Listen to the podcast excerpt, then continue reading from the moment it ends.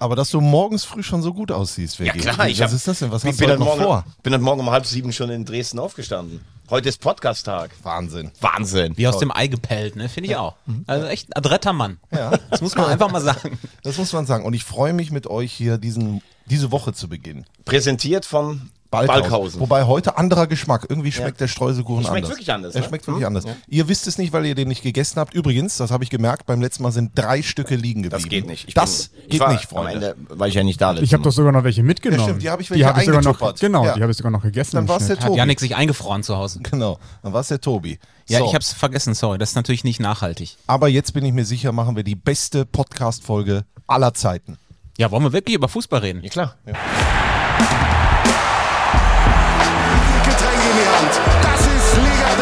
hitzig und emotionsgeladen. Kritisch auf diese 90 Minuten schauen.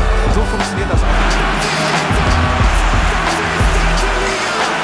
4 zu 3, der dritte Liga-Podcast von Magenta Wollen wir Sport. das mal so stehen lassen? Faire Einschätzung, faire Einschätzung, faire Einschätzung. Ja, und damit herzlich willkommen zur frischen Ausgabe von äh, 4 zu 3, der dritte Liga-Podcast von Magenta Sport. Es ist Ausgabe Nummer 9. Es gibt wie immer viel zu besprechen und das wollen wir tun, wieder gemeinsam am Tisch der, der Straßburger Studios in Köln. Ich freue mich jetzt schon auf die Begrüßung. Okay, dann äh, bringe ich es mal hinter uns. Und stelle die Runde kurz vor. Wir fangen wie immer an mit äh, Veggie. Letzte Woche, ihr erinnert euch, war er frühzeitig weg. Termine pflastern seinen Weg. Bei ihm ist es rund um die Uhr ein Kommen und Gehen. Aber er ist wieder. Was war denn da jetzt witzig dran? Verstehe ich gar nicht. Ähm, er ist aber zum Glück heute pünktlich aus irgendeiner europäischen Fußballmetropole zurück bei uns am Podcast-Tisch. Heute ganz frisch eingeflogen. Wir haben es schon gehört aus Dresden. Er geht mit heute, äh, geht mit uns heute wieder durch Dick und Dynamo sozusagen. Thomas Wagner. Moin, moin. Daneben sitzt Strassi, derjenige, der die Kontakt hat in die dritte Liga. Wenn man sein Adressbuch durchscrollt, denkt man, man blättert durch das Kicker-Sonderheft. er ist zum Beispiel der Mann, der so viele Nachrichten von Sebastian Jakob bekommt. Man nennt ihn schon Bruder Jakob. Hier ist Christian Straßburger. Morgen. Äh, und dann haben wir noch den, äh, ja, die gute Seele des Podcasts. Er ist für diesen Podcast wie ein, äh, nein, wie ein guter Torwart eigentlich. Redaktionsschnell, kann ziemlich gut Haltung und beherrscht den Staffraum. Yannick Barkic. Oh, vielen Dank. Wunderschönen guten Morgen. Danke, Ja. dass ich hier mit dabei sein darf. Mal wieder. Und ich muss ganz ehrlich sagen, ich möchte jetzt einfach, ich habe mir einfach noch nicht mal im Flieger heute Morgen was ähm, ausdenken können, weil ich so müde war. Aber ich muss wirklich sagen, wenn er das Herz ist und wir vielleicht Meinung vertreten, du bist die Seele dieses Podcastes, lieber Tobi. Es gibt angeblich eine Community, die sich nur die Einführung von dir anhört. Das ist das Hors d'oeuvre, wie bei einem Bond-Film. Das ist der Vorspann, das, was du machst. Du siehst heute Morgen gut frisiert aus. Du bist der Liebling von Yannick Bakic. Du hast dieses schelmische Lächeln. Ich glaube, deine Frau hat ein wunderschönes Wochenende. Hier ist er, Tobi Schäfer. Guten Morgen. Vielen Dank und äh, was für ein perfektes Timing, denn in dieser Sekunde schaltet guck mal. sich Nein. jemand dazu, Ah, da ist er ja. mit dem wir verabredet sind. Das ist ja, also äh, pünktlicher geht's ja nicht. Wir begrüßen in der Leitung, ihr könnt es nicht sehen, aber wir können ihn sehen und ihr könnt ihn jetzt auch hören. Matthias Heidrich, Sportchef von Erzgebirge Aue. Guten Morgen. Ja, guten Morgen und ein herzliches äh, Glück auf. Wir sagen übrigens Hallo aus Köln. Hier, die alte Heimat. Ist da ein bisschen Ja. Vermissung dabei, wenn man an Köln denkt? Äh, definitiv war ja dann auch eine, eine ja, intensive Zeit beim FC. Äh, die vier Jahre waren, waren echt cool und äh, viele nette Leute kennengelernt. Ähm, ja, die Verbindung zum FC bleibt zur Stadt und zum Verein. Äh, das kriegst du nicht mehr raus. Das bleibt. Man muss dazu sagen, für die, die es nicht wissen, äh, Matthias Heidrich war äh, Chef des Nachwuchsleistungszentrums beim 1. FC Köln. Wie oft äh, bist du denn noch in Köln? Mindestens Karneval oder jetzt dann auch gar nicht mehr? Nee, tatsächlich jetzt gar nicht mehr. Äh, zu dem Spiel gegen Viktoria war ich noch mal da. Ähm, aber ansonsten jetzt nicht nochmal nicht noch mal extra. Äh, zur Verabschiedung im letzten Jahr, das war nochmal ein äh, schöner Bahnhof, aber dann nicht nochmal nicht noch mal extra. Matze, wir haben uns ja, ein bisschen entfernt. wir haben uns ja gestern kurz vorm Spiel, äh, haben wir uns ja äh, getroffen und gesprochen und du warst ja auch so ein bisschen gespannt, wie die Mannschaft in diesem Hexenkessel bestehen wird. Ähm, wenn ich so das Spiel zusammenfasse, dann würde ich sagen, war eigentlich viel möglich. Ähm, Dynamo hätte in der ersten Hälfte deutlicher führen können. Ihr hättet hinten raus sicherlich auch vielleicht sogar nochmal ein Wunder schaffen können. Ich glaube aber insgesamt war es schon ein verdienter Sieg für den Tabellenführer, aber eine Leistung, auf die ihr trotzdem irgendwie schon auch stolz sein könnt, weil ihr lange im Spiel geblieben seid. Wie siehst du es? 100 Prozent bin ich da, bin ich da bei dir. Ich glaube, wenn wir zur Halbzeit deutlicher zurückliegen, wäre es auch in Ordnung. Ähm, da war Dynamo einfach wuchtiger, zielstrebiger. Ähm, ja, viel gefährlicher. Da muss man echt froh sein, dass es nicht 3-4-0 steht und wir grundsätzlich nochmal die Möglichkeiten haben, überhaupt im Spiel zu sein. Und äh, zweite Halbzeit fand ich auch, fand ich uns verbessert. Ähm, dort haben wir dann auch einen Tick mehr, ja, das Spiel ein bisschen ausgeglichener gestalten können, aber ohne jetzt dann die Dynamos so richtig nochmal in die Bredouille äh, bringen zu können. Wie war das denn so im, im Vorhinein, vor diesem, vor diesem Derby? Also wie war die Stimmung? Jemand, der jetzt nicht im Stadion gewesen ist, äh, wie, wie würdest du die ähm, beschreiben? Ich würde sie als mehr als dritte Liga beschreiben, ähm, weil das drumherum in Dresden dann schon ähm, ja, mindestens mal zweite Liga ist. Ähm, und äh, die ganze Woche hast du einfach gemerkt, hier passiert am Wochenende ein anderes Spiel als ein normales Drittligaspiel. Da war äh, viel Berichterstattung, da war viel ähm, äh, Zeitungsthemen, die aufgemacht wurden. Ähm, ich glaube, Martin Mendel hat sich dann in jeder Ausgabe wiedergefunden, weil er halt dann schon, glaube ich, zum 123. Mal gegen Dresden gespielt hat. Und ähm, also das war schon, war schon echt schön, äh, dann zu sehen. Durfte dann auch ähm, ein, zwei Mal gegen die, gegen die Dynamos mit dabei sein. Er hat ein paar alte Aufnahmen gesehen. Ähm, von daher war es ähm, ganz schön, äh, dort mal zurückzuschauen und diese Historie dieses Spiels dann nochmal mitzubekommen. Ja, aber ähm, der, der Rahmen war top. Ähm, leider konnten wir so gerade erste Halbzeit nicht ganz so den äh, sportlichen Rahmen dann äh, ja, spiegeln und ähm, ja, Dynamos verdient gewonnen, hat man ja vorhin schon gesagt. Ähm, ist jetzt vielleicht auch nicht unbedingt ein Gradmesser, die Spiele gegen Dynamo, die, die in der Liga vielleicht auch so ein bisschen ja, äh, outstanding fast schon sind und ja als der designierte Aufsteiger gelten. Grundsätzlich könnt ihr aber wirklich super glücklich sein mit dem Saisonstart. Ihr seid jetzt Dritter, äh, habt schon vier Spiele gewonnen. Seid ihr ein bisschen selbst auch überrascht von, von diesem guten Start? Ja, sind wir. Äh, weil natürlich ähm, aufgrund des letzten Jahres so eine Erwartungshaltung da äh, war, dass du erstmal sehr vorsichtig warst. Ähm, und äh, wir total glücklich sind mit, dem, mit den Momenten, die wir jetzt auch hier hatten, gerade in den Heimspielen, wenn ich sehe, das, das Ingolstadt-Spiel hat, hat, hat echt eine Dose geöffnet, so was so Emotionalität angeht. Das war Maxi Thiel, 19. Minute, ganze Stadion flippt aus. Dann hast du das äh, Gefühl zehn Tage später ja eigentlich nochmal äh, gegen Sandhausen und du merkst, ey cool, das ist hier schon echt eine, eine, eine super Nummer und die Heimspiele funktionieren, du spielst auch guten Fußball. Ja, und dann ähm, äh, hast du dazu noch gute Auswärtsauftritte, belohnst dich mit einem ja dann späten Sieg, vielleicht auch ein bisschen glücklich in München und auf einmal äh, bist du in Regionen, wo du dich dann schon mal kurz kneifen musst.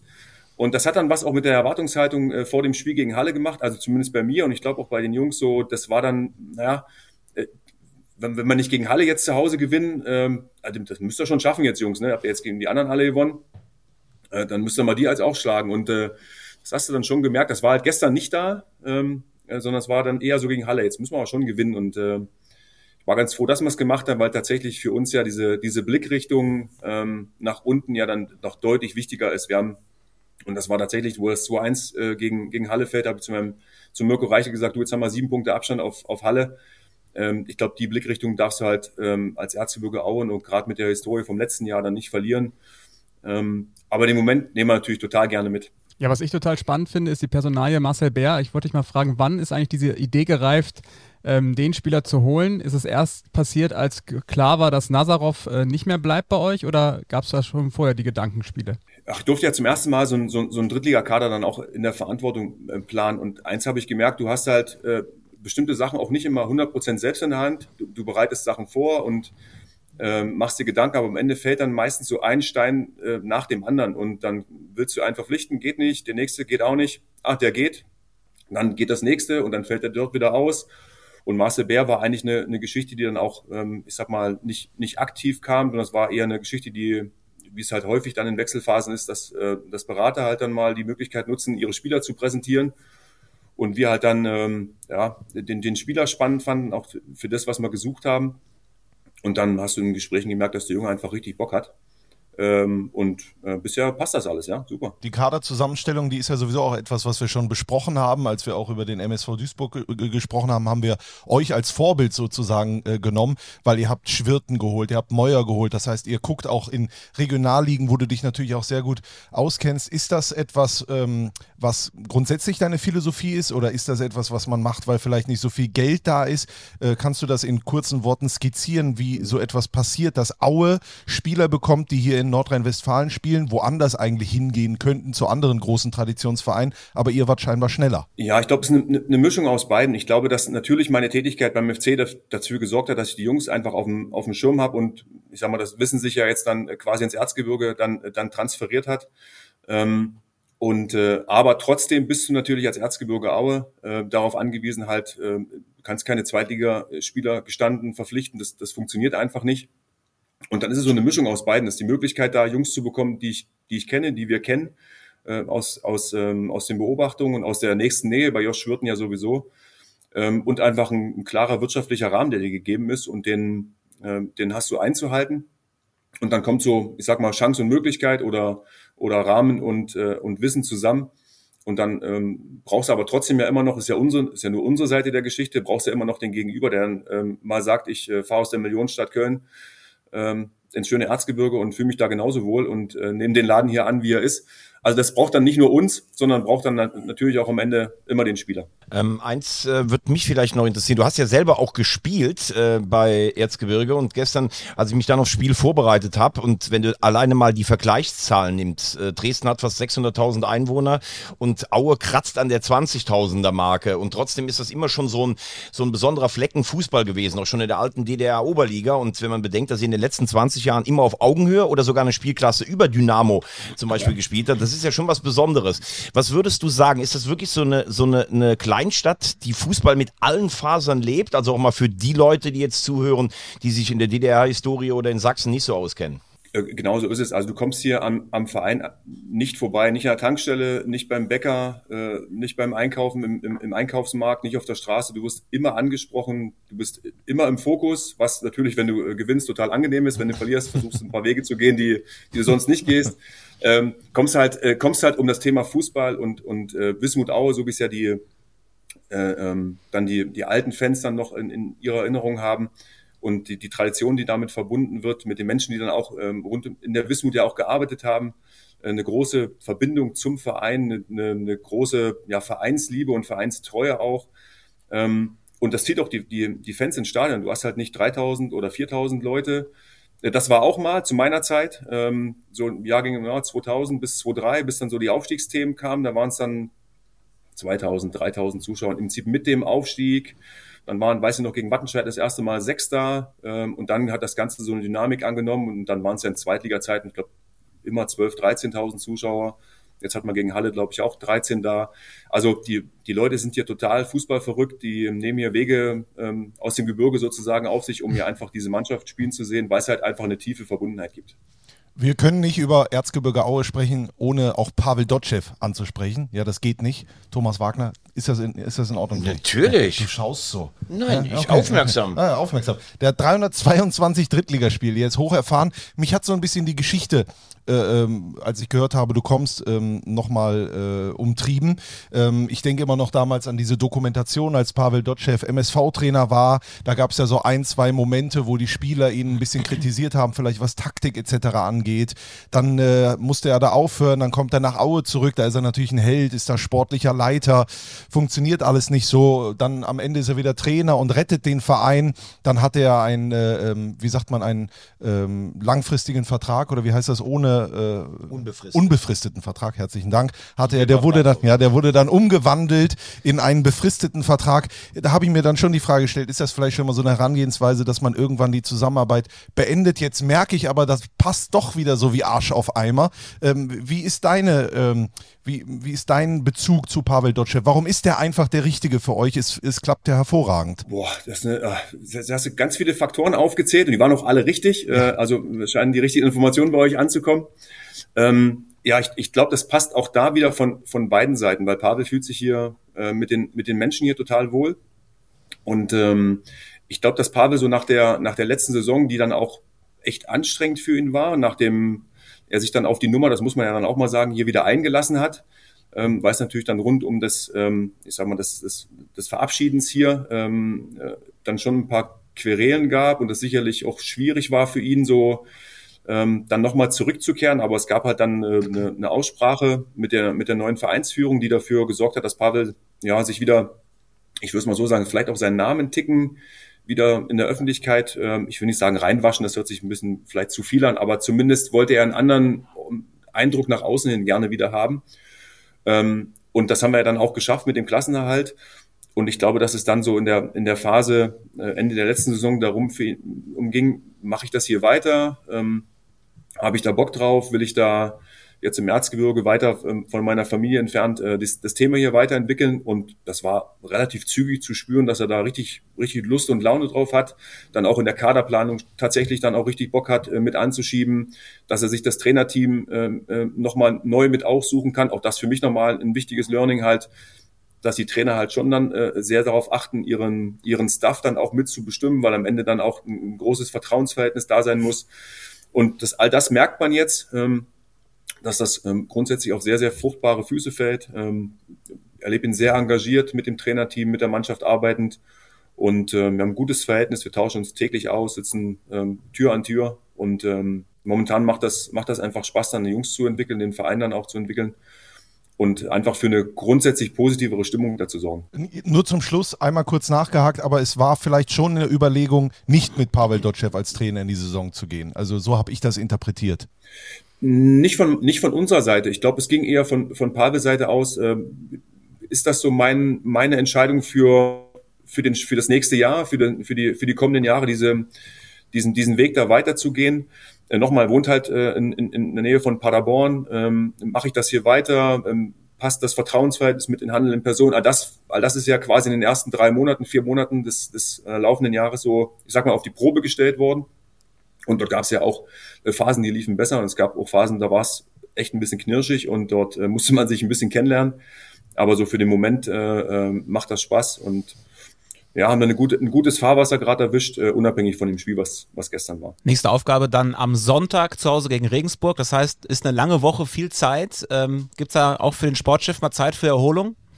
Wie kommt man dann runter, auch nach so einem Derby gegen Dresden? Ja, wir, wir haben heute noch ein, äh, ein Spiel noch organisiert für die Jungs, die, die weniger gespielt haben. Ähm, ich werde mich dann morgen, morgen mal nach Hause machen. Und ab Mittwoch ist dann quasi ähm, ähm, Vorbereitung Richtung, Richtung Sonntag. Äh, wir haben ja das Vergnügen, häufiger sonntags zu spielen. 19.30 Uhr ist ja unsere gebuchte Zeit, äh, äh, was echt schon äh, den ganzen Ablauf durcheinander bringt. Und ähm, ja, jetzt haben wir ja gesagt, solange wir Sonntag 19.30 spielen und gewinnen, machen wir das. Jetzt haben wir verloren, jetzt finde ich die Zeit blöd.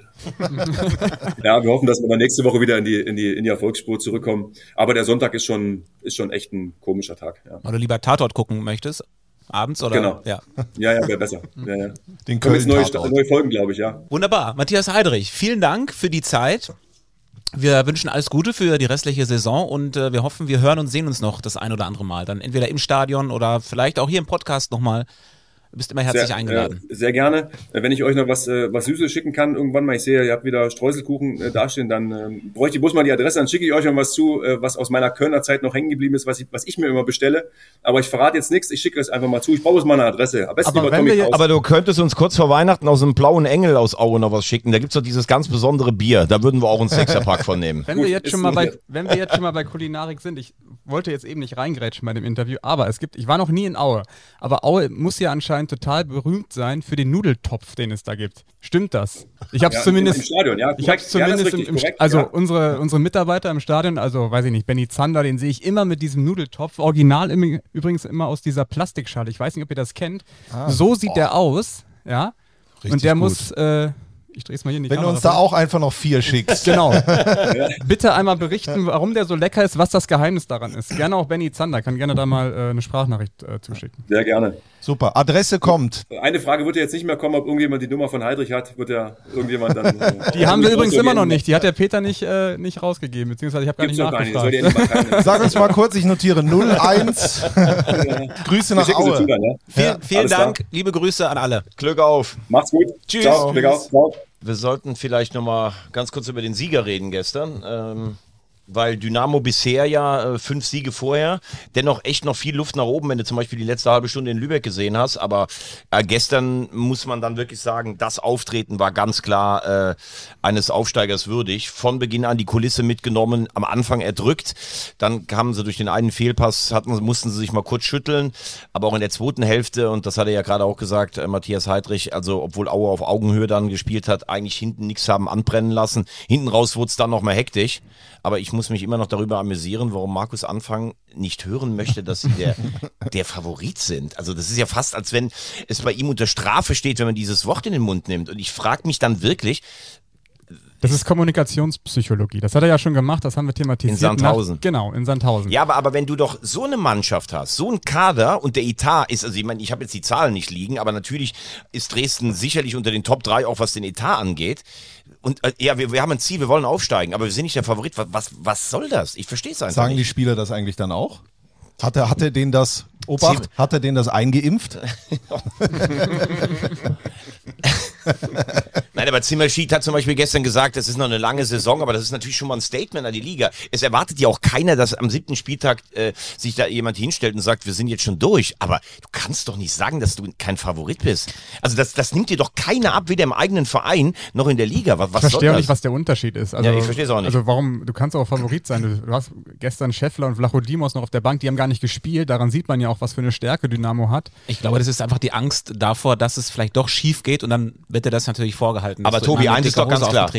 Wenn Dynamo nicht aufsteigt, gibt es keine Zukunft für Markus Anfang, wahrscheinlich auch nicht für Ralf Becker. Also dann ist auch egal, was du sagst. Aber du kannst doch jetzt nicht so aus einer, ja, wir sind hier so oben stehen an, am- an der Spitze der Tabelle, so aus einer Aber da erinnere ich mich direkt an Jürgen Klopp. Haben die das nicht damals in Dortmund, als, als die Meister wurden, auch bis zum 34. Spiel, da Ja, kurz klar. vor Abpfiff? Ja, aber die Bayern Ja, aber die kamen ja aus einer ganz anderen Bayern Rolle. halt 50 Millionen mehr einfach. an dem Aber trotzdem, diese Attitüde ist ja nicht exklusiv. Ich, ich erinnere mich auch äh, an die Saison mit Magdeburg, als sie aufgestiegen sind und eigentlich ja die Saison dominiert haben. Da hieß es auch quasi bis zum letzten Moment, ja, also sieht ganz gut aus, aber ne, haben auch immer sehr tief Ja, gestapelt. stimmt. Das ist natürlich auch immer ein bisschen Spiel mit uns, mit den Medien, weil sie wissen, da kriegen sie uns mit und wir fragen immer wieder aufs Neue nach und solange du in, in dieser Position bist und, und mit, mit dem Ergebnis zufrieden sein kannst, kannst du solche äh, Baustellen ja aufmachen. Oder Aber Tobi, aber, aber ich finde, es ist schon ein Unterschied. Magdeburg ist damals im Jahr vorher fast abgestiegen, hatte aber nicht, und das, das darf man nicht vergessen, es, es spielt schon Kohle auch eine Rolle. Und Magdeburg hatte, glaube ich, einen, einen Etat, der war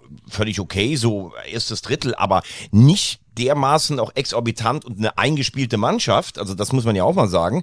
Die haben ja im letzten Jahr schon sich an Anfang an sein System gewöhnen können. Also ich finde, man kann, man muss nicht, äh, man muss nicht den Respekt vor dem Gegner vermissen lassen, aber ich finde, es äh, irgendwann wird Understatement doch lächerlich. Also ich, genau, ich glaube, man mu- muss ein bisschen souveräner mit der Rolle umgehen. Man kann natürlich sagen, wir haben nie, also wir wollen aufsteigen, das, was, was ihr daraus macht, meinetwegen, aber unser Ziel ist es, auf, aufzusteigen und das war's. Also man muss sich ja gar, gar nicht darauf einlassen, auf die ganze Nummer. Aber ich, äh, was ich auch sagen muss, ich, ich würde mir dann mal wünschen, dass man auch äh, zum Beispiel wie gestern nach dem Spiel dann auch mal ein Interview hat, wo dann der Trainer einfach mal glücklich dahin kommt und einfach auch mal loslassen kann. Also das ist ja nicht nur exklusiv bei ihm. Wenn ich immer diese Diskussion um eine gelb-rote Karte, ja, ich würde gerne mal die erste gelbe Karte sehen. Also das ist für mich das schwachsinnigste Argument im ganzen Fußball. Wenn jemand gelb hat und geht dann so dahin bei der zweiten Aktion, dann ist es gelb-rot. Schuppan hat gesagt, die erste musst du nicht geben, ist so ein Kann-Gan. Ich finde, klar, er ist auch für, für sich ein bisschen verantwortlich, wie er da reingeht. Das ist zumindest unglücklich, das stimmt. Aber wenn ich gelb habe und gehe dann so rein, da brauche ich doch nicht über die erste gelbe Karte noch zu reden. Klarer Fall, wenn du die Szenen isoliert betrachtest, ist es keine gelb-rote Karte, ganz klar. Aber wenn du mit dem Wissen, wie du sagst, in die zweite Aktion reingehst, dann, dann ist es einfach berechtigt. Aber ich kann auch einen Markus Anfang draußen verstehen, äh, dass, er sich- dass er sich darüber aufregt. Wie er sich darüber aufregt, ich, war ich selber sehr erschrocken gestern. Ich saß vor dem Fernse Fernseher und dachte mir so, wow, das ist vielleicht ein bisschen drüber, ne? Weil, also gefühlt, äh, der Co-Trainer musste ihn ja wieder einfangen. Ich finde, das, das Bild, was dann so nach außen projiziert wird, immer, immer sehr schwierig, zumal ja auch nichts passiert ist, auch wenn es am Ende knapp war, aber trotzdem, gefühlt ist es immer so ein bisschen, bisschen drüber bei Markus Anfang. Aber jetzt, wo Berger dann ausfällt, ist Essen nächste Woche Fa- Favorit, denke ich mal, gegen Dresden. Ne? Sonntag, 13.30 Hafenstraße, Rot-Weiß Essen gegen Dynamo. Bist, sind wir da zusammen? Sind wir zusammen. Sind wir ja. zusammen. Aber man muss auch äh, eins noch mal sagen, für die dritte Liga sicherlich ähm, enorme Werbung gestern, ne, weil's, weil's, äh, weil das Ding war ausverkauft. Wahrscheinlich hätten die 80.000 Karten verkaufen können. Es ist unfassbar laut. in Geile diesem- Choreo auch wieder. In diesem Stadion, der Choreo muss man echt sagen, Wahnsinn. Ähm, äh, auch die Aue-Fans, äh, das war ja nicht einfach da, ähm, zumindest stimmlich dagegen zu halten. Also das ist eigentlich auch nicht zweite Liga. Das, so ein Spiel mit dem gestern drumherum, das hättest du dir auch der- in der Bundesliga vorstellen können. Also kann man sagen, die Stadt war heiß, nur dein Wasser war kalt im Hotel. Ja, das war heute Morgen kalt, ja, ja. Ich kam gestern an, ich habe äh, 20% ähm, Rabatt bekommen oder die Möglichkeit, kostenfrei zu stornieren, aber ich hatte keine Zeit mehr.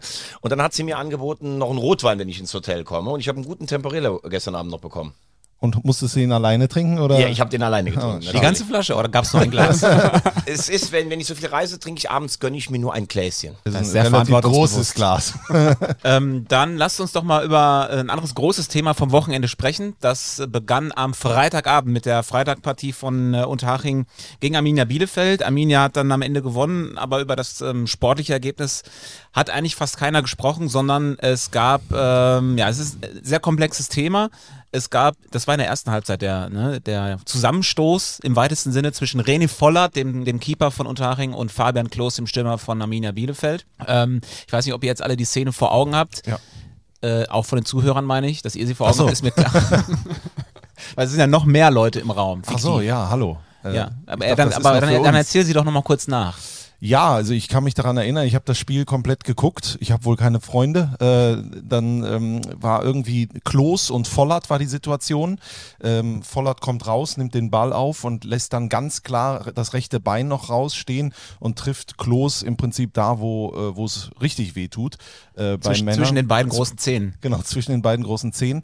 Ähm, Klos hat sich, also danach natürlich äh, hatte er Schmerzen, das hat man auch gesehen. Vollert hat ihm gesagt, steh auf, da war doch nichts und so weiter. Und dann gab es natürlich große Tumulte. Fakt ist, und äh, ich glaube, da, also das ist zumindest meine ganz klare Meinung, das war eine Tätlichkeit.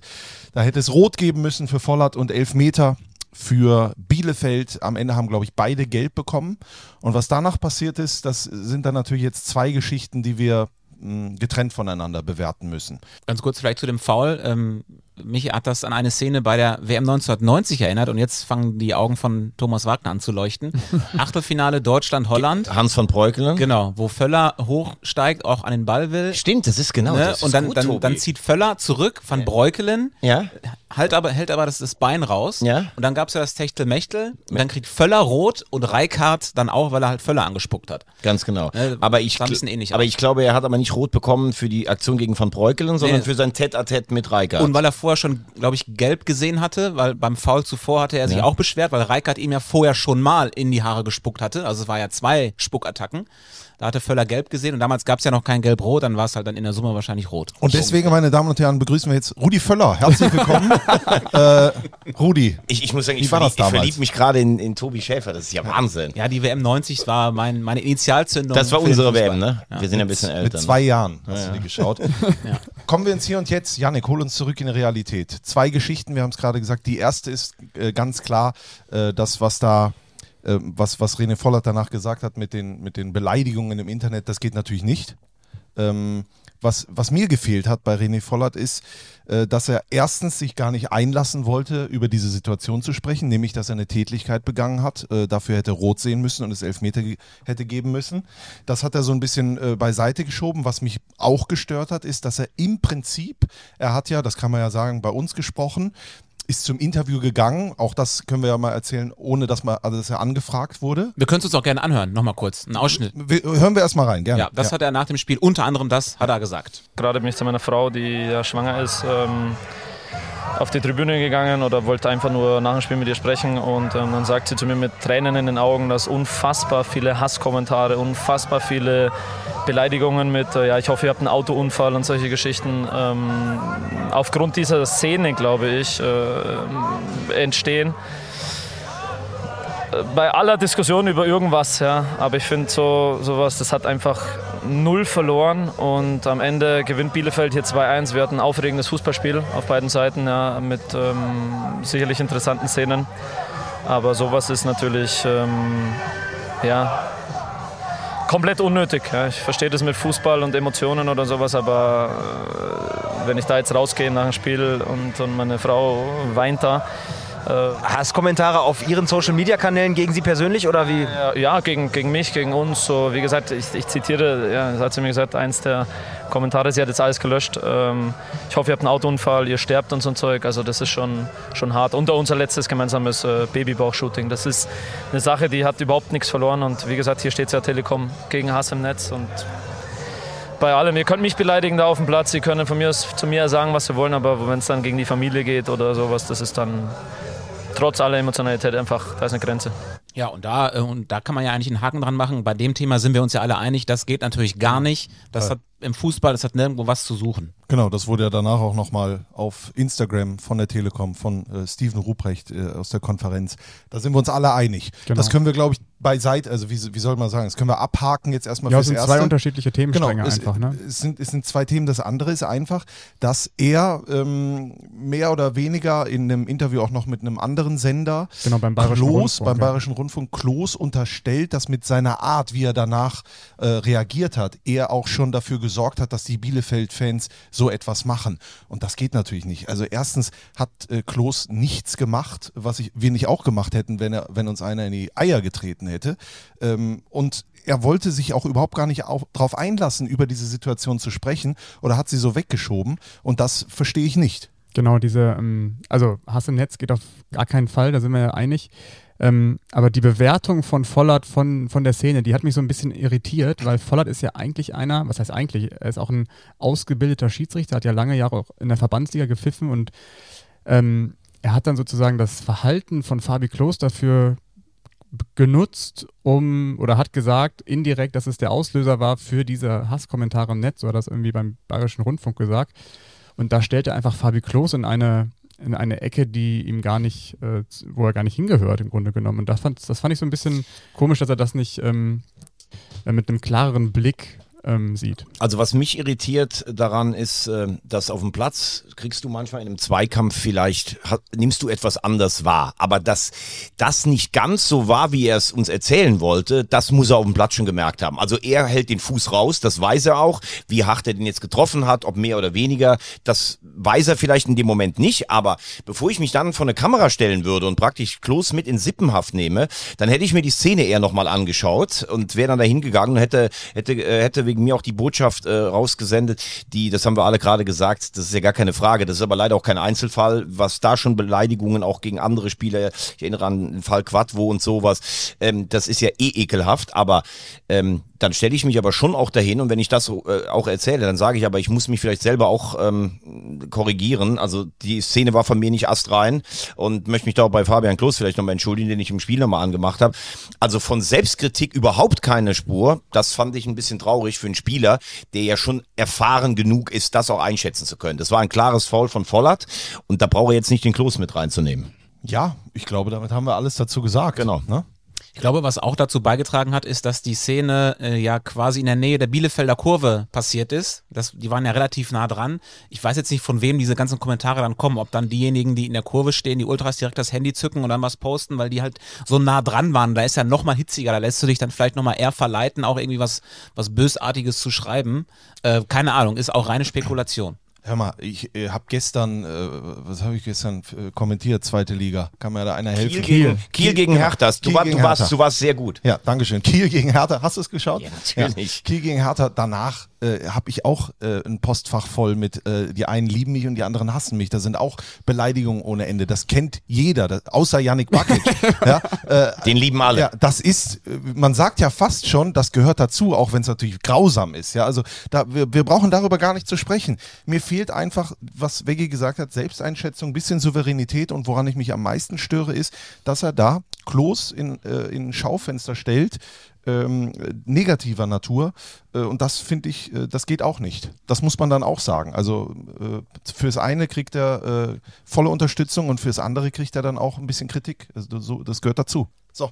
Und Genau, wenn, wenn nächstes wir Thema, Nochmal zum. Sportlichen kommen und vielleicht dann auch nochmal über Fabian Klos sprechen, der von Beginn an spielte, was äh, unser Vorschlag hier Woche. Und er hatte zwar auch eine Riesenmöglichkeit, die er nicht gemacht hat, aber möglicherweise war er dann mit seiner Mentalität doch auch ausschlaggebend, dass äh, Arminia das äh, Spiel gezogen hat am Freitagabend. Die sind auf jeden Fall sehr erleichtert, Hey. da endlich mal wieder gewonnen zu haben. Das hast du gesehen danach, ne? Also wie Mitch Kniert da seine ganzen Co-Trainer und Stuff und sowas äh, umarmt hat und so. Ich habe mich fast, ich habe hier gesessen und hab gedacht, warum bin ich da nicht auch? Ja. Ja, aber, äh, ich, ich sag's, ich sag's deshalb, weil. Aber ich, ich sag's deshalb, weil letzte Woche hat ja Yannick gesagt, ich verstehe vielleicht nicht so ganz, warum man Ziegner schon äh, weg. Ich sage dir, in der Liga ist es immer, die haben alle Angst. Dieses Jahr ist das Jahr der blanken Panik.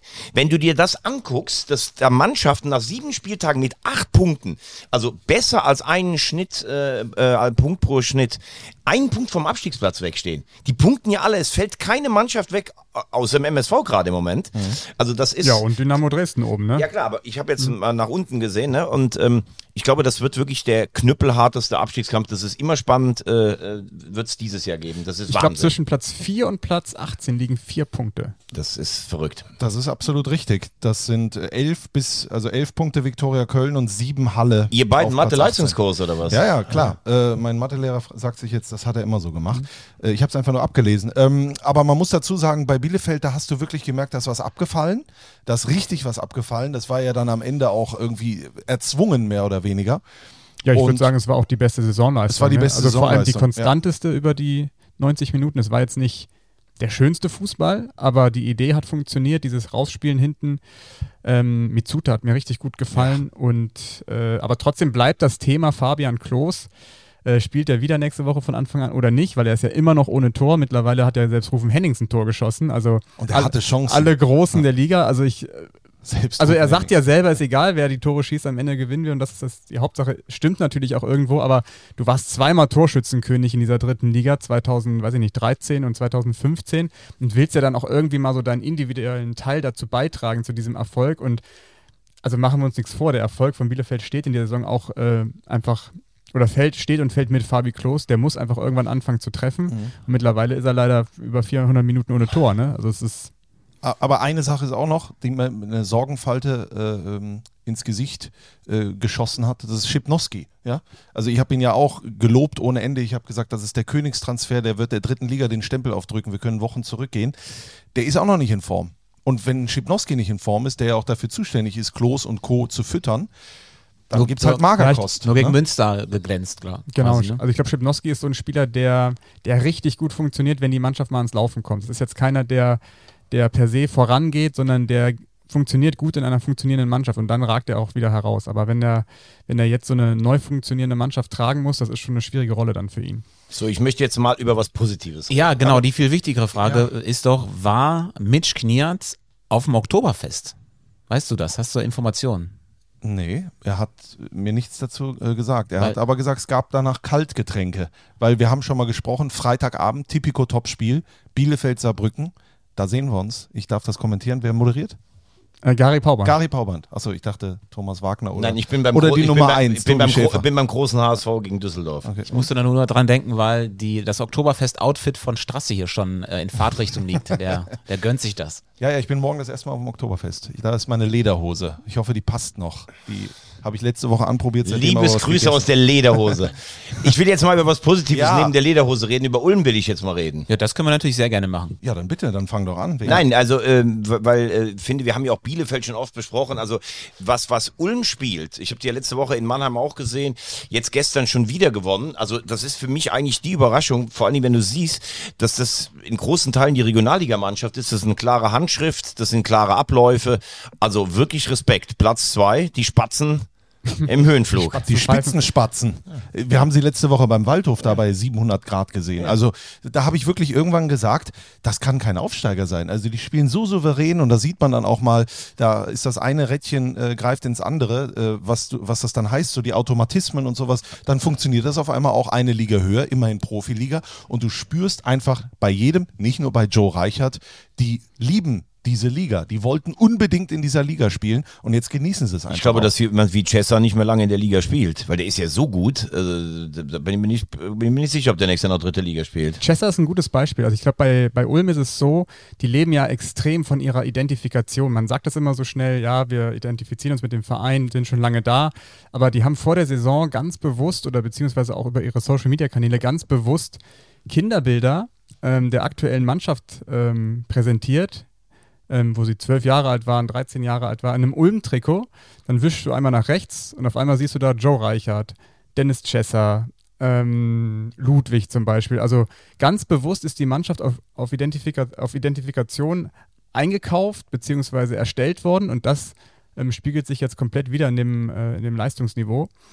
Äh, und ist für mich ein absoluter Faktor, der, ja, der bemerkenswert ist. Vor allem die dritte Liga ist ja dann auch noch eine Liga, wo du das noch machen kannst. Also ich weiß nicht, Bayern, Dortmund, äh, Leipzig, Bundesliga, da kannst du nicht mehr sagen, wir spielen jetzt nur noch mit Spielern, die bei uns in der Jugend gespielt haben. Ja ne? gut, in Leipzig ist es natürlich sowieso schwer, wenn du da Jugendfotos hast, da gab es den Verein ja noch gar nicht. ne? Aber apropos Joe Reichert, der hat uns nämlich ein paar Sprachnachrichten geschickt äh, und äh, da ging es um verschiedene Sachen. Das Wichtigste vorweg. Bevor ich anfange und eure Fragen beantworte, möchte ich euch natürlich erstmal alle ganz herzlich grüßen.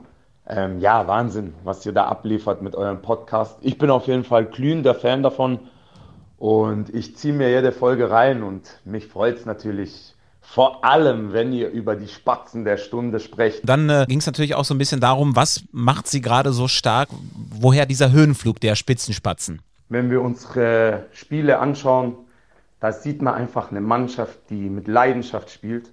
Und ich finde auch, dass wir unsere Punkte nicht unverdient geholt haben. Und wenn man auch sieht, dass viele Spiele jetzt auch schon von Spielern entschieden wurden, die erstmal auf der Bank gesessen haben, ähm, das bedeutet, dass wir auch Impact von Ersatzspielern bekommen und zeigt natürlich auch den Charakter unserer Mannschaft. Und ähm, deshalb ist es kein Zufall, dass wir gerade so stark sind und dass wir jetzt auch äh, da stehen, wo wir derzeit sind. Hat er recht? Gestern war ja für Joe ein besonderes Spiel, hat gegen äh, Vinko Schapina, Schapina, ist richtig? Schapina, genau, ja. äh, gegen Vinko Schapina gespielt, auch wieder so eine eigentliche Ulmer Identifikationsfigur. Ähm, war, also die beiden sind Best Friends, haben fünf Jahre zusammengespielt in Ulm und äh, ja, ist dann schon was Besonderes, wenn du dich wieder auf Profiniveau triffst. Schapina hat getroffen und Jan, Jan, gewonnen. Janik, gar eine Frage. Ist, ist Vinko Schapina jetzt schon der Spieler der Saison? Kann man das so sagen? Es gibt Man, man muss neben Yannick Bakic an der Hafenstraße sitzen, wenn Schapina spielt. Das ist eine, eine Ode. Dieses, dieses Lächeln, das sehe ich sonst nur, wenn er mit Ja, Claudia muss- zusammen Quiche macht. Das ist Wahnsinn, Jetzt, wirklich. jetzt, wo du mich so gerade fragst, ich muss irgendwie gerade an Sönke denken. Sönke an Sievers. Sönke Sievers, der uns ja über Jahre immer Jakub Medic an die Hand gelegt Ja. hat. Wir wissen ja mittlerweile, wo er spielt, bei Ajax Amsterdam. Ja. Und ich würde fast meinen, äh, Vinko Schapina kommt in eine ähnliche Richtung. In ein paar Jahren bei einem europäischen Spitzenclub. Also ist er jetzt gerade nicht. Äh, Misslint hat er entlassen, aber gut, andere Geschichte. Also Joe Reichert denkt vielleicht ähnlich und der hat uns nämlich auch erzählt, wie das war, dieses Wiedersehen mit Vinko Schapina dann in dem Spiel gegen Essen. Das Spiel gegen Winko war natürlich auch für mich was ganz Besonderes. Ich denke für uns beide, weil ja, jeder, wo uns kennt, weiß, dass uns eine tiefe Freundschaft auch verbindet. Und wir sind beides Ulmer Jungs. Wir sind mehr oder weniger zusammen aufgewachsen. Wir kennen uns von Kindesbeinen an und ja, es ist, war einfach schön. Es war einfach schön, zusammen im Donaustadion aufzulaufen. Leider als Kontrahenten, aber im Endeffekt, ja, hat natürlich auch alles gepasst. Wir haben das Spiel gewonnen und Winko hat ein Tor gemacht, was ich ihm natürlich im Nachhinein von Herzen auch gönnen kann. Aber auch nur, weil wir die drei Punkte geholt haben. Nee, Spaß. Es war natürlich, es war, war top, war top, weil wir immer auch den gemeinsamen Traum hatten, zusammen mit Ulm wieder im Profifußball spielen zu können. Und heute haben wir den uns erfüllt. Bisschen in einer anderen Konstellation, als wir ihn damals uns erträumt haben. Weil da haben wir natürlich gedacht, dass wir beide noch für Ulm spielen, aber das Leben läuft manchmal anders und äh, ich denke, es ist jetzt auch gut so, wie es gekommen ist. Äh, Ich würde gerne einfach mal mit Joe Reichert in eine Shisha-Bar. Irgendwie. Also Hatten ist heute Training, deswegen. Ähm, Nee, Nix Shisha-Bar. Wir fahren mal nach Ulm, machen mal irgendwann einen Podcast vor Ort und dann gucke ich mal, ob ich noch äh, irgendwelche Erinnerungen finde, damals von 99, wie sie aufgestiegen sind in die Bundesliga, als ich noch den Ohrring anhatte und sowas. Den ne? ziehst du dann aber auch Den wieder zieh an. ich da nochmal an, genau. Und habe damals, das muss man sich mal vorstellen, wie sich das geändert hat, der junge Sascha Rösler, Eigengewächs aus Ulm, Oliver Unsöld, als sie die Bundesliga gerockt haben, da hieß es einfach so, wir kommen morgen mal mit dem Kamerateam vorbei, damals vom DSF. Ja, was, wo gehen wir denn drehen? Ja, guck doch mal, da ist ja nebenan ein Schwimmbad. Dann bin ich mit denen auf den Zehner hoch und sie haben da oben getreten. die sind Es war geil, muss man echt sagen. Gibt's, die, gibt's das Material noch? Kann man Klar sich gibt's das, das noch. Komm, Ja, geh mal ins DSF-Archiv und hol uns das mal. Genau. Archiv. Ähm, Joe Reichert hat eben was Interessantes gesagt. Er meinte Impact von der Bank. Ich weiß nicht, ob euch das auch schon aufgefallen ist, aber in dieser Saison fallen so viele Joker-Tore. Also gefühlt jedes dritte Tor ist ein Joker-Tor. Wir haben eben über Aue gesprochen. Die treffen gefühlt immer nur per Joker-Tor. Münster hat wie viele Saisontore? Sieben oder sechs? Sieben. Sieben. Sechs davon äh, durch Joker erzielt. Also für mich gefühlt ein Drittel aller, aller Tore in der dritten Liga ist. Äh, Ja, müsste man, müsste man dann mal Das gucken, ob es tatsächlich, ob es auch ein bisschen, es gibt ja solche Phänomene, die gibt es dann mal einmal in zehn Jahren, weil ich kann mir eigentlich nicht vorstellen, wenn jetzt immer die Joker treffen, das würde ja dafür sprechen, dass die eine Mannschaft die andere müde gespielt hat und dann äh, mit einem neuen Impuls was passiert, aber so fit wie die alle sind, das kann mir eigentlich nicht vorstellen, dass das der Grund wäre. Also kann für eine Breite sprechen, kann für einen gesunden, ges- gesunde Teamchemie sprechen bei manchen Vereinen.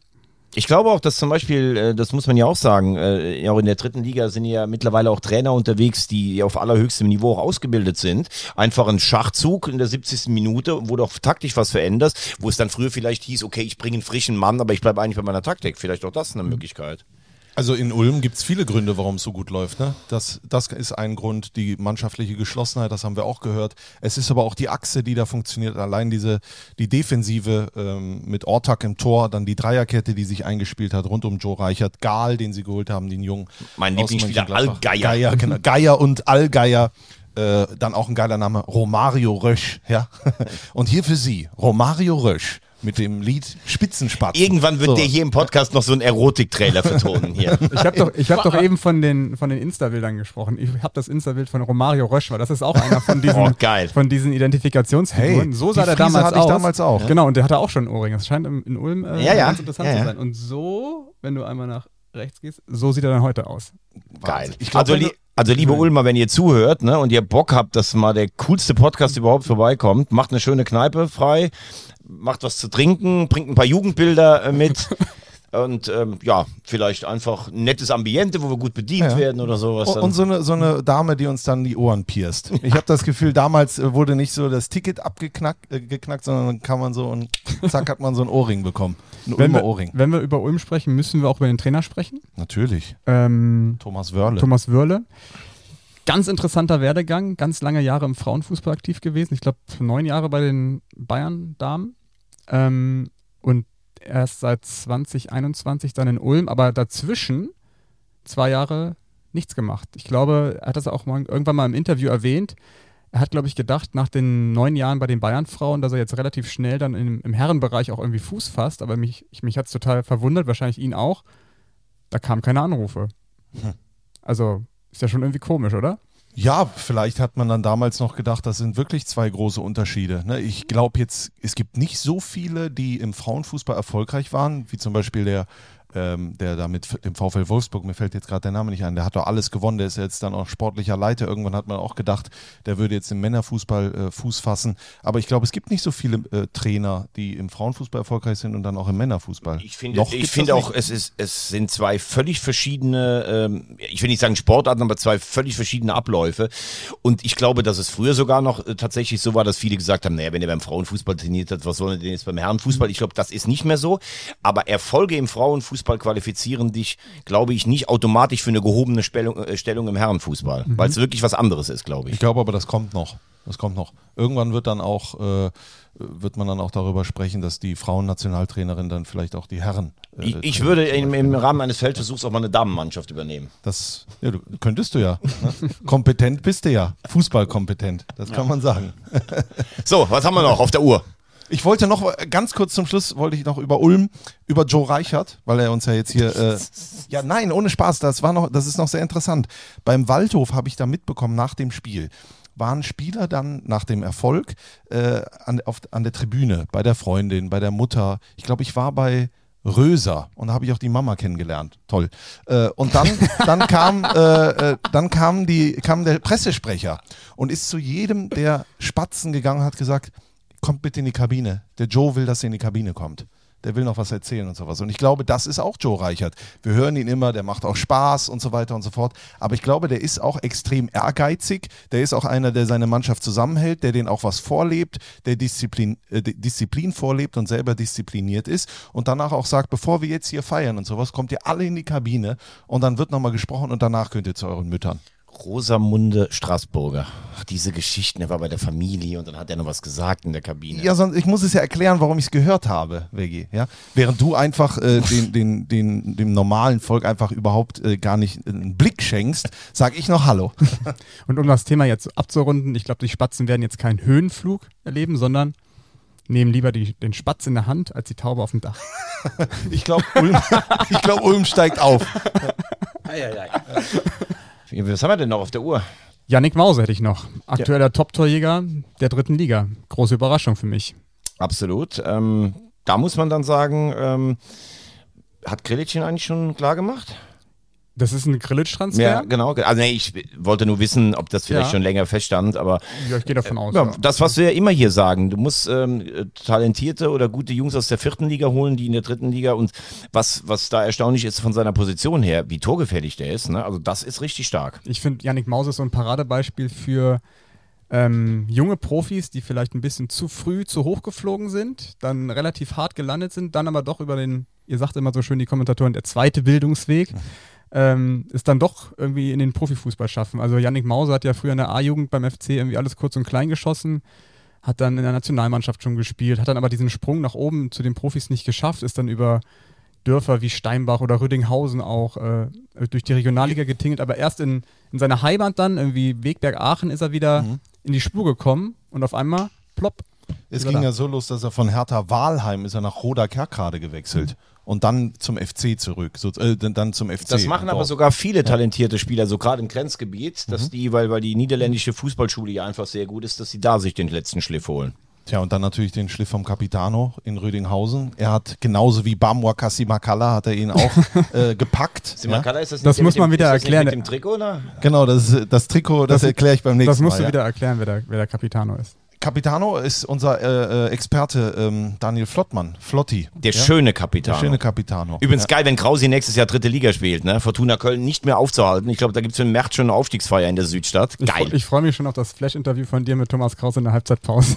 Genau, es geht dann um Kaltgetränke. Und, Und, dann stehen wir da zu dritt und dann sage ich, Krausi, guck mal, es kommt selten vor, dass ich hier mit zwei Männern stehe und ich habe nur Silber. Und dann legt er einfach das Mikro wieder weg. Wo wir gerade bei Experten sind, es gibt auch ein Comeback. Steven Ruprecht spielt wieder Fußball. Wo? In der bunten Liga. Hertha Reinhauen. Der will ja nur gegen Hertha Hector Reinhauen. spielen. also da müssen wir auch mal ein Auge drauf werfen. Ne? Äh, unsere Experten. Schuppan spielt, glaube ich, nicht mehr. Und Lanich ist auch. Äh, Lanich ist super. Lanich 2-2 gespielt. Hat aber jetzt gegen. Nöttingen, genau. 90. Aber ja, ganz Wahnsinn. ehrlich, für das kleine Kaff, die haben in, in Groß Asbach gewonnen, also alle Kredite an Martin Lanich. Äh, Oberliga Württemberg oder Baden-Württemberg, einfach mal gucken. Ich So, habe ich hab noch ein Thema. Wie, wie kommen wir jetzt von Experten zum MSV Duisburg? Nochmal MSV. Nee, es, also ich war ja am. Ich, ich, ich weiß, ihr wollt alle Ja. weg, aber ich war halt. Also Ich war- will gar nicht weg. nee, war- nee, nee, nee, aber wir, wir, wir haben, werden fast lang, langsam ein MSV-Podcast. Ja, man muss aber Nein, sagen, wir müssen, natürlich nein, auch wir müssen nur viel, kurz ne? erwähnen, Engin Wural, erstes Spiel für den MSV, die haben wieder verloren. Ähm, jetzt sitzt er am Mittwoch wieder auf, auf der Bank. Es ist aber noch nicht ganz klar, ob er dann auch weiterhin auf der Bank sitzt. Das ist noch ja, in der Schwebe. Ingo Wald hat sich für ihn ausgesprochen. Aber er entscheidet das natürlich nicht alleine. Trotzdem, und das ähm, hat uns oder hat mir der Regisseur am Samstag äh, gesagt, der Schahab, liebe Grüße, der denkt da richtig gut mit. Also das, äh, hat, der hat den Namen gegoogelt ähm, und er hat gesagt, das ist ein Name von äh, türkischstämmiger Herkunft und er bedeutet so viel wie setz dich durch. Engin Vural, setz dich durch. Und da frage ich mich, setzt er sich durch oder Ja, eben nicht? Ja gut, es hat jetzt erstmal sportlich nichts gebracht. Ne? Also die haben verloren. Ja, aber das wird, ich glaube schon, dass du jetzt natürlich guckst, wenn du jetzt das Spiel ähm, gewinnst, dann sagt man sicherlich, die schwimmen ja auch nicht im Geld, ne? Versuch das mal. Wenn er verliert, dann musst du sagen, als neuer Trainer kommst du, wenn du eh nicht ganz sicher bist, hast dann zwei Niederlagen, ich glaube, dann werden sie weitersuchen. Aber mit jeder Niederlage mehr wächst natürlich auch der Druck auf Ralf Heskamp. also, zum also auch. wenn die gegen Preußen Münster zu Hause verlieren, glaube ich, kannst du da nichts mehr. Also dann Nee, aber die spielen jetzt erstmal gegen Genau, Dortmund, die spielen ne? jetzt erstmal gegen Dortmund, Ach so, vor- vorgezogenes Spiel am noch vom Genau. 9. Ah, Spieltag. okay. Westfalenstadion. Und ich muss ehrlich sagen, die Mannschaft, also normalerweise denkst du ja, es passiert so eine Art Trainereffekt, wenn du jemanden entlässt. Und ich, mir wird das ein bisschen zu schön geredet. Auch diese, also defensiv standen sie stabil, haben mit einer Fünferkette gespielt. Rolf Felscher hat komischerweise wieder gespielt. ähm, aber vorne ist es wirklich sehr, sehr erschreckend. Und mir hat total dieses Aufbäumen gefehlt, dieses wir, wir zeigen uns jetzt auch mal als Mannschaft. Also das hat mich schon sehr fragwürdig zurückgelassen. Ähm, Engin Wura hat einen guten Eindruck gemacht, muss man schon sagen. Aber ich weiß nicht, ob er der Mann ist, den, den der MSV jetzt in der Situation braucht, weil ob es vielleicht dann doch zu groß ist, dieses Projekt, nenne ich es dann mal. Klassenerhalt. Fand ich schon Hey. schwer. Und ganz überraschend, was ich finde, also Marvin Bakalotz, das wieder nur 90 Minuten auf der Bank, warum so ein Spieler dem MSV gerade nicht helfen kann, dazu bin ich auch zu weit weg, aber das verwundert mich doch schon sehr. Ich gehe mal davon aus, wenn er es könnte, würde er spielen. Baccalords, oder? Ich, ich kann es nicht sagen. Ich fand, er hat letztes Jahr hat er geliefert. Ich, also ich finde, es ist ein ewiges Thema. Ich finde es echt schwierig, weil ich gerade noch nicht weiß, wer das, wer das Ding da aus dem Karren ziehen soll. Also es ist, ich mache mir echt große Sorgen um den MSV. Vor allen Dingen muss man sicher auch mal, ich meine, wir reden jetzt alle über Engin Wural, wird das oder nicht. Vielleicht will das ja auch gar nicht. Also der ist U19-Trainer, hat die UEFA Pro-Lizenz, er hat sicherlich auch so einen Gedanke, wo es hingehen soll. Also wenn du dann reinstartest mit, äh, dass du den großen Traditionsverein MSV Duisburg nicht retten kannst, dann ist aber auch schon finito la musica. Ist für ne? ihn auch eine emotionale Sache. Ne? Er ist wirklich gebürtiger Duisburger durch und durch, das hast du ihm schon angemerkt. Und das ist eine große Ehre für ihn, diesen Verein zu trainieren. Den Meiderischer Spielverein. Genau, und dann wirst du vor diese Entscheidung vielleicht sogar gestellt, ne? machst du es, machst du es nicht. Wenn du Nein sagst, bist du dann auch irgendwie der Buhmann vielleicht, aber vielleicht willst du dich auch selber Ich glaube nicht, dass er schützen. Buhmann wird, aber was Strassi sagt, ist natürlich richtig. Frag nach bei Hagen Schmidt. Also das ist nicht immer nur ein Traumjob. Und der hat sich im ersten Jahr sogar noch gerettet. Und im Moment äh, glaube ich jetzt auch nicht, dass die Angebote sich stapeln, weil das einfach auch schwierig ist. Ich habe übrigens noch was äh, für euch mitgebracht. Eine Frage? Frage. Ja. Ja, aber bevor wir zu der kommen, machen wir noch ganz kurz den Hinweis, dass natürlich DFB-Pokal ist mit Drittliga-Beteiligung am Dienstagabend. Also wir zeichnen gerade an einem Montagvormittag auf. Und ähm, ja, da, die Preußen empfangen Harry Kane und Co. Das wird geil, ne? Ja. Harry Kane an der, an der Hammerstraße. Wahnsinn. Hat schon was. Wer hätte das gedacht? Aber ich glaube, die haben keine Chance. 1-6. Ich frage mich ja, wenn er, wenn er da einen Hattrick macht, nimmt er den Ball dann auch mit? Ja, natürlich. Aber ich finde es einfach, äh, kann man ja, jetzt wo das Thema aufmacht, ich finde es scheiße. Ich finde scheiße, dass die jetzt Dienstag, Mittwoch spielen. Wegen Supercup. Ja. Also jetzt ist es aber langsam mal gut. Ja. Also Supercup, das haben wir doch damals einfach eine Woche vorher gespielt. natürlich. So, dann kriegst du den Supercup, da ist ein bisschen Konfetti, danach sagt jeder, was war, was haben wir ich gerade glaube, gemacht? für einen Verein wie Ja? Münster bindet Eben. das äh, die ganze Zeit irgendwelche Gedanken und Emotionen. Und dann, wir waren ja letztes Jahr da. Viktoria Köln hat es lange richtig gut gemacht, wenn die Bayern einmal den Gang anziehen. Das ist ja nicht mehr wie früher. Also du bist, da würde ich alles. Wirklich alles wetten, dass es keine Chance gibt. Das gibt's nicht mehr wie früher.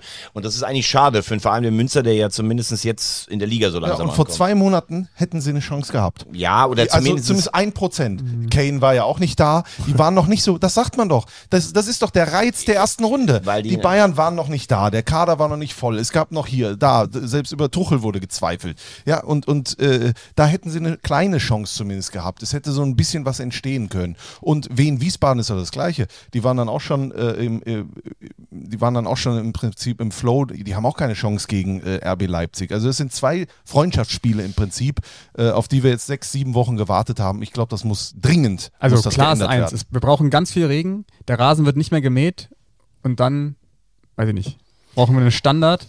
Und der eine Vater, der die Bayern-Spieler hinten drin hat, wo, wo Kane und Goretzka und Müller drin sitzen, der verfährt sich einfach wie früher.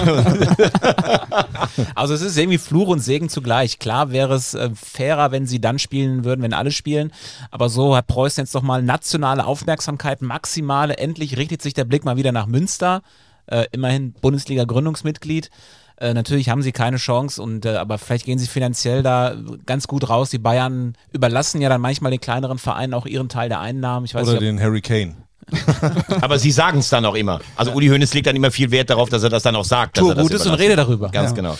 Aber deshalb, da, da wollte ich nämlich eigentlich hin. Aber ne, ganz kurz nochmal, ich war vor ein paar Wochen in Münster und habe mit, äh, mit dem lieben Marcel Westkamp, liebe Grüße, äh, gesprochen. Der hat auch gesagt, ah, das ist so unfassbar viel Arbeit dann, wenn, wenn so ein Verein wie Bayern hierher kommt. Das, wie, wie ihr sagt, das frisst so viel Energie, äh, aber ist natürlich trotzdem irgendwie ein Highlight. Also, kommt- Ja, wann natürlich kommen ist es schon ein Highlight. Bayern, Ja, wann kommen die Bayern? Keine ne? Und Ahnung. jetzt stellt euch mal vor, die gewinnen, aber da machen wir eine Sonderfolge. Also wenn Preußen Münster gegen den FC Bayern weiterkommt, dann fahren wir nächste Woche mit dem Zug, Nein, da fahren wir diese Woche. diese Woche noch, mit dem Zug nach Münster und nehmen dort unsere Dann Folge setzen wir uns in eine Kneipe, wo wir mal als Osnabrück-Fans äh, Genau. irgendwie diffamiert wurden. Obwohl äh, VfL Osnabrück. äh, Nee, aber in Münster. Ja, ja, genau, genau. Was, ähm, was überhaupt natürlich nicht gestimmt hat. Wir waren ganz neutral für alle. Ja. Ähm, ich kenne übrigens keinen Osnabrück seit zweiter Abend, aber das ist ein ganz anderes Thema. Also wenn, fahren wir nach Münster, machen eine Sonderfolge. Aber deshalb wollte ich ja, weil Pokal ist, ich wollte dazu kommen, an euch die Frage zu stellen, wer ist Rekordsieger im Westfalen-Pokal? Das muss Baki Janik, hör auf zu kauen. Das ist deine Frage. Im Westfalen-Pokal. Ja, deshalb kam ich jetzt darauf, weil Ja. Pokal und Boah, dann ist es Münster- Preußen-Münster, oder? Du hast Münster gesagt, was sagst du? Boah, Ich weiß, Schwierig. ich weiß gar nicht, wer da alles mitspielt. Ja, das, das Ich glaube, es, ist, es, sind, es sind viele Mannschaften, die den häufig gewonnen haben. also ich kann ne? euch zum Also- Beispiel aus der Liste, während ihr noch überlegt, kann ich mal sagen, wer den zum Beispiel einmal gewonnen hat. Mhm. Ja, DSC Wanne Eickel, Sölde, Schöppingen, da war mal äh, Bernhard Dietz Trainer, Eintracht Rheine, Meinerzhagen, das ist doch der Verein, wo, wo Schein. Sch- Schein gespielt. Mhm. Der TBV Lemgo, der ja im Handball eigentlich bekannt ist, ne? mit der 68 zu 0 Meisterschaft, hat das Ding auch mal gewonnen. Westfalia Herne, Herford. Ich sag der SC Verl. Rö- Rödinghausen auch schon Westfalen-Pokal. Genau, also du sagst Ich- Fern und du? Ich sage der Ruhmreiche, ich weiß gar nicht, wo er gerade spielt, Wattenscheid 09. Nein, ich will nochmal korrigieren. Nee, wahrscheinlich. Rot-Weiß-Lüdenscheid hat zum Beispiel auch zweimal das Ding gewonnen. Lotte, Lotte spielt ja auch im. Äh, im Also der. Rekordsieger, und das finde ich jetzt dann auch, also Münster hat sechsmal gewonnen, Bielefeld und Ferl dreimal, ist der SC Paderborn 07 mit neun äh, Westfalen-Pokalen. Ah, okay, aus den ja. Jahren, wo sie. Ah, sehr gut, ja, gut. Aber Wattenscheid spielen die im Westfalen-Pokal? Ja klar, natürlich. Ja, ist der Fußballverband Westfalen. Ja, und die haben nicht einmal gewonnen. Doch, oder? okay. Wattenscheid hat auch einmal gewonnen. Ja, da muss man vor allen Dingen mal überlegen, äh, wer spielt da überhaupt? Ich meine, ich denke ja auch immer, warum spielt eigentlich äh, Köln oder Viktoria Köln und so? Da denke ich manchmal, das muss auch Niederrhein-Pokal sein. Nee, aber die ist- spielen den Mittelrhein. Die spielen den Mittelrhein-Pokal. wo, Fußballverband wo Alemannia Aachen und sowas Ganz genau. Du kannst ist, ne? mich fragen, nach jedem Verein, ich Ja, sage ich dir, wo weiß es ja jetzt auch, aber ich denke dann immer, das ist so nah beieinander. Aber Wo, in, welchem, in welchem Pokal spielt der Mitch Kniat? Das ist jetzt die Frage an dich noch. Ja, das ist auch Westfalen-Pokal. Der- Das, es sollte doch Strassi beantworten. Ja, ich wollte gerade, ich wollte sagen, das ist ja dann der du hast Westfalen-Pokal. natürlich recht, das ist ja klar. Mitch Kniat, am Freitag sehen wir uns. Haben die sich nicht glorreich durchgesetzt gegen, gegen wen war das nochmal? Klarholz oder Ah, sowas, genau. ne? Weiß ich nicht. Aber doch Klarholz war Klarholz, genau, Ja. Klarholz. Ja, So, klar. was machen wir mit Nie Schalke, liebe Freunde? Ja, das Trikot hängt da noch. Ähm, Äh, wir haben uns die überlegt. Zeit drängt, es gibt Also wir haben wirklich sehr gute Antworten ja, es bekommen. gibt das muss man, unfassbar also, viel lustige. Also da ist es schon gut. Da seid ihr schon sehr kreativ. Großes Lob geht raus an die Community. Ähm, äh, Kompliment. Wir verlosen es aber heute noch nicht. Wir haben uns äh, darauf geeinigt, dass wir das dann machen, wenn äh, Nieschalke zum ersten Mal trifft. Also Okay, das, Jetzt Tobi hofft, dass am Ende der Saison das Trikot abstauben Jetzt ist natürlich die Frage, ist da der Rechtsweg ausgeschlossen? Also, naja, ja, die spielen ja Mittwoch gegen Duisburg. Okay, wir machen es nächste Woche. Ne? Ja, aber es gibt wirklich echt richtig viel lustige. Wollen wir so ein, zwei? Also wir machen es in der Sonderfolge, wenn wir nach Münster fahren am Donnerstag. Äh, Aber wir verlosen das jetzt in den Ja, nächsten das machen wir auf jeden. Fall. Ja. Die Nummer einen zu nennen, mir hat Drinkwater beim, äh, bei RB Leipzig ziemlich gut gefallen. ja, der war schon ziemlich gut. Ah, okay. Ja. Ja, so in die Richtung geht das. Also gerne weiter Vorschläge, welcher äh, Spielername möchte oder sollte mal bei einem Verein auftauchen, was äh, sehr lustig wäre, so eben wie Nieschalke in Dortmund. Oder nie aufsteigen in Hamburg. Sowas. Du kannst mich gleich jetzt zum Friseur. Tschüss. Oh, jetzt wird die Stimmung nochmal aggressiv. Wir, wir letzten sagen doch Minute. jetzt noch schnell, wo wir sind am Wochenende, Vegi. Das ist doch jetzt Ich muss wichtig. weg, ich hab Es ist wirklich eins zwölf. nach zwölf. Du hast gesagt 12 Uhr ihr- 10. Wenn du immer anfängst mit Kniehageln, auch eins muss ich zu Das hast du mich gerade Ja, gefragt auf, mit. Kniat. Hör auf. Ich bin Ah, an der Matze Hafen. Heidrich. Ich bin am Freitag in Hamburg, am Samstag beim Weißen Ballett gegen Stuttgart und am Sonntag bin ich an der Hafenstraße mit dir und fahre dich danach zum Flughafen. Dankeschön. Essen gegen Dresden. So, Dankeschön. Jetzt muss ich zum Friseur. Ja. Ich bin am Freitag mit dir in Bielefeld, Strassi. Da sind wir und am Sonntag mit Vegi dann äh, Rot-Weiß Genau. Essen. Und Tobi, wo bist du? Ich habe keine dritte Liga, ich habe nur ähm, ähm, Sportschau Bundesliga am Sonntag. Das ist aber auch groß. Soll es auch geben, ja. Ja. Das war's für heute. Besser kann man nicht aufhören. Ich danke euch Kommt gut durch die Woche. und äh, genau, bis nächste Woche. Macht's gut. Tschüss.